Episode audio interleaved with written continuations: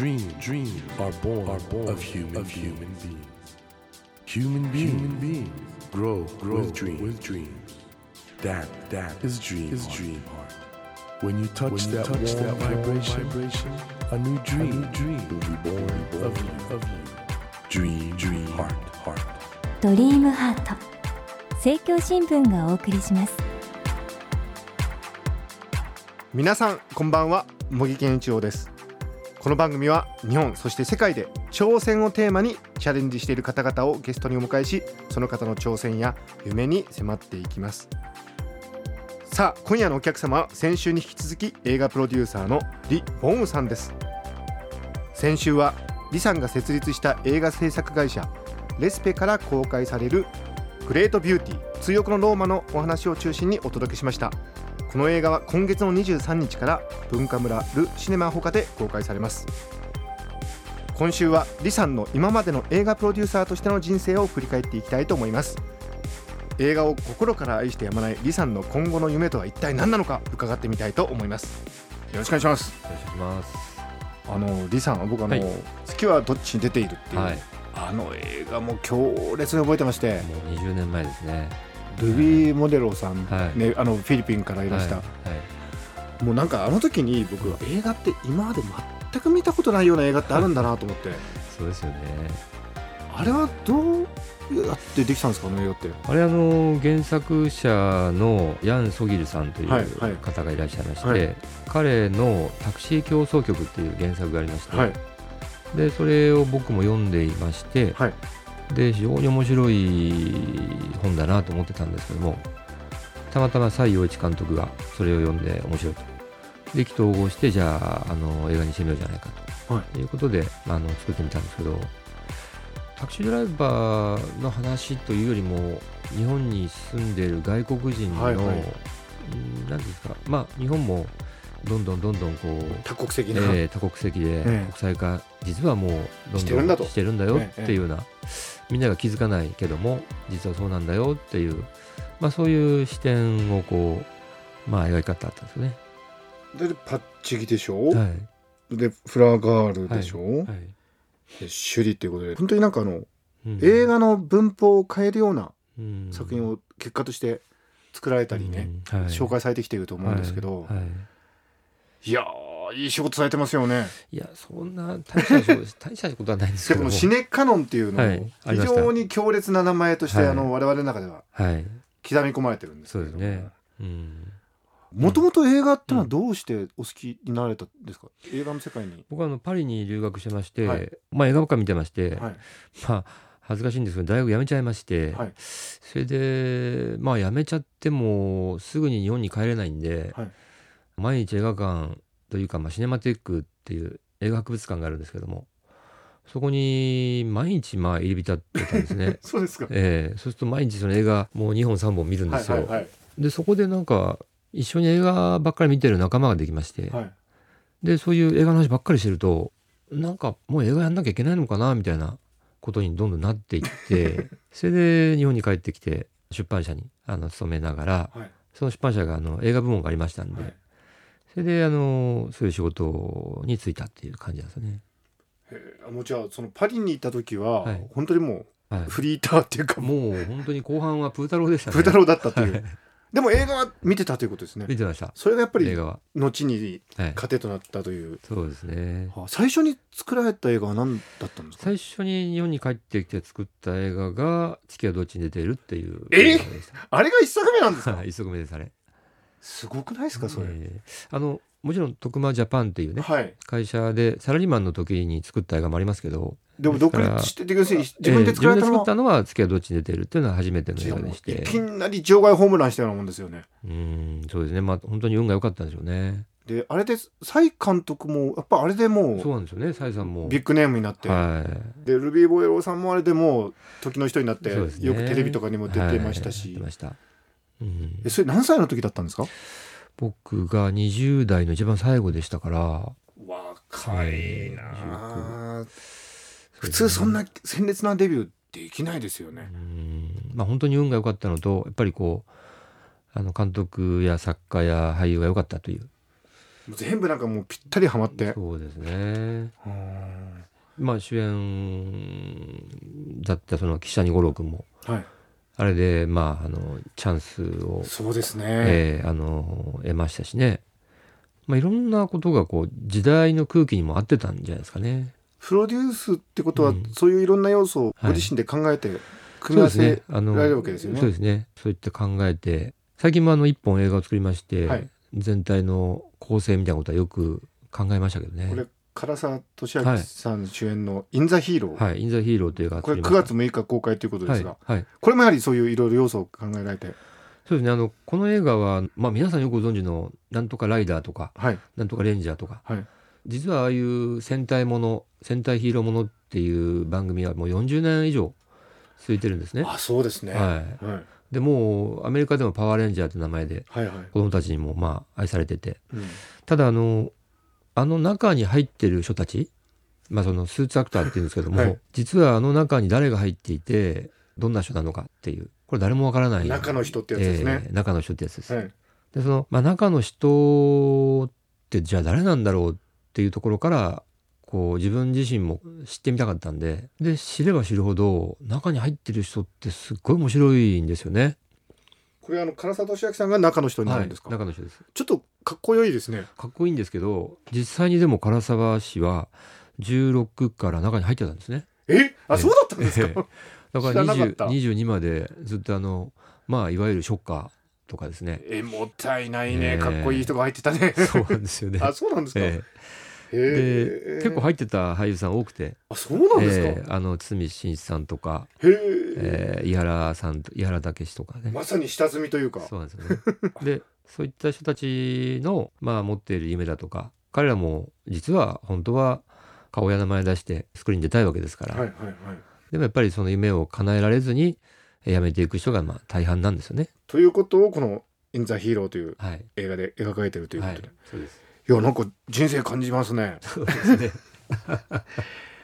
まあの李さんが一番影響を受けた監督ってのはどなたなんですか、そうですね。僕はもうやっぱり大好きな監督というのは、まあ、フラン・キャプラーっていう監督大好きですけどね。キャプラあのこの監督はどういう監督ですか「素晴らしかな人生」っていう映画は、はい。はい大好きですし、まあ、あの年代の監督は大監督いっぱいいますよね。キャプラーも、まあ、ジョン・フォードもはい。ウィリアム・ワイラーもやっぱりこう大監督ですよね。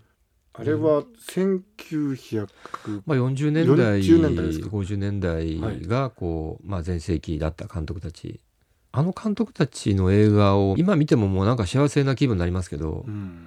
やっぱりなんて言いますかこう人を演出するっていうことに長けてますよね。あれは何なのかなと思うぐらいうん。やっぱりその人を動かすっていうかまあ本当に細部まで意識がこういってるというかリズムっていうかなんか空気が違うと思いますね。うん。えそういうリスペクトされる監え督にえ比べてね、今ええ例えば自分の作品ってどれぐらいまで来てると、いやもう100点満点は10点ぐらいじゃないですかね。そうですか、ええ本当に。世間の評価からするといやいやもう自己評価が非常に厳しいですね。いやいやもうあの本当にそうです。客観的に見てあの映画をよく知っている方たちはそう思ってらっしゃると思います。僕もそうですしもうキャプラのもう足元にも及ばないです皆さんあのリボーンさんはこういう非常に謙虚な方なんですけど実際には本当に素晴らしい作品作ってきてまして、とんでもないです。大変あの素晴らしい方なんですけども。李さんは今あの、はい。映画制作会社レスペを設立されてるってことで、はい。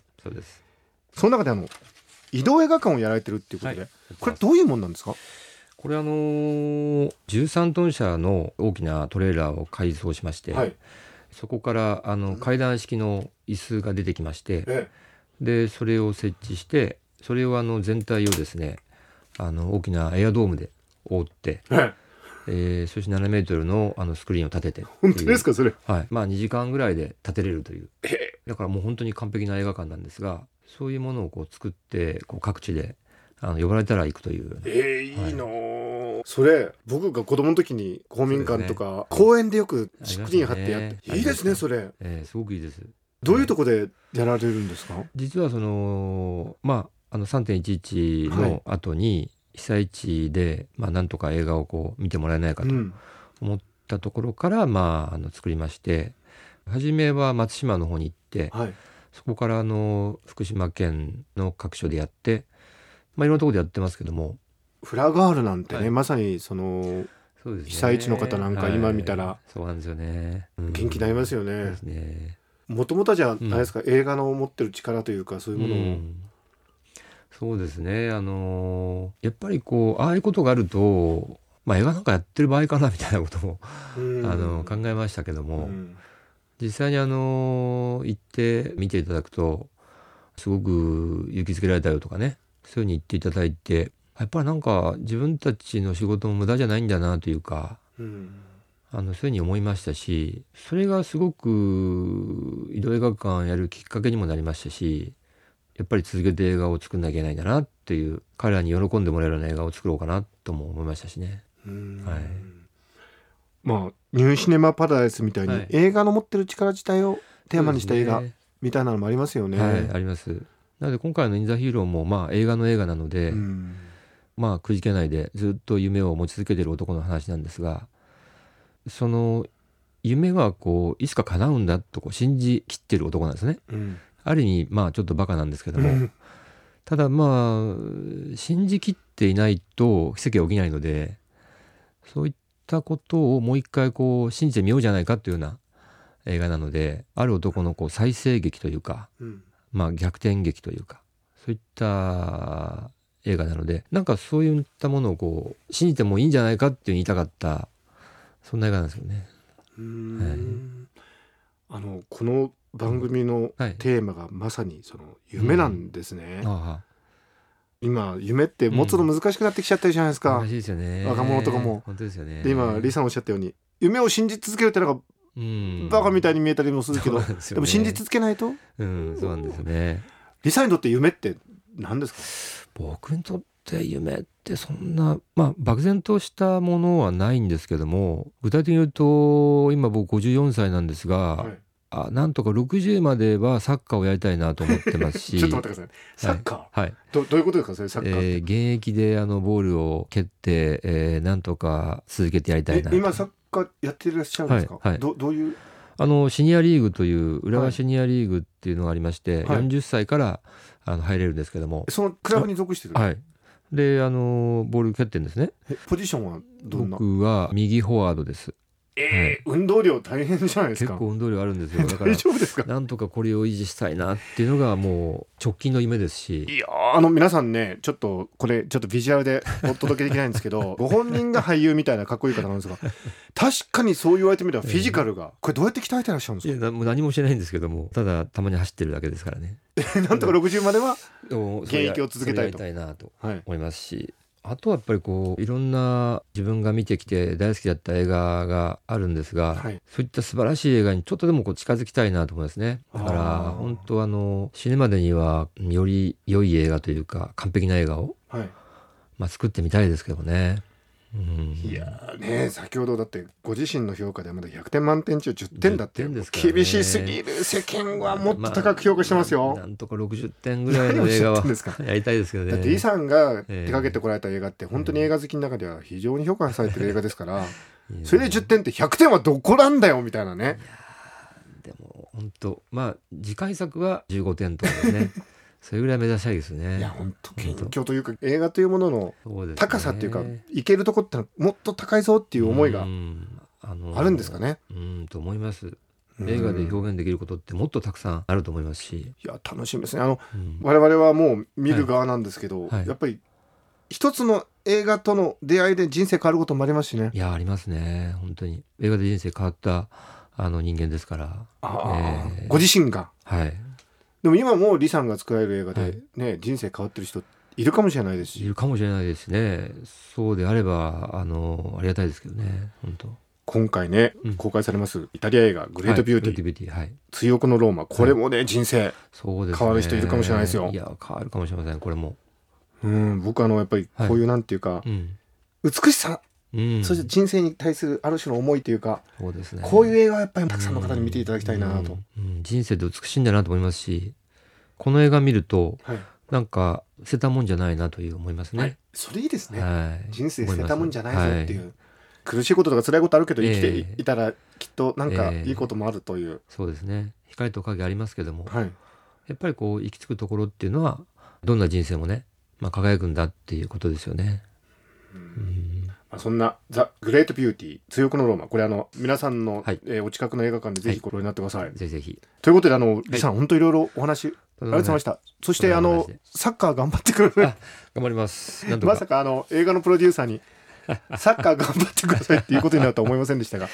今に向かって頑張ります。というわけで、えー今日はサッカー選手の、あ、違いました。映画プロデューサーのリボンさんにお話を伺いました。リさん、どうもありがとうございましたあ。りがとうございま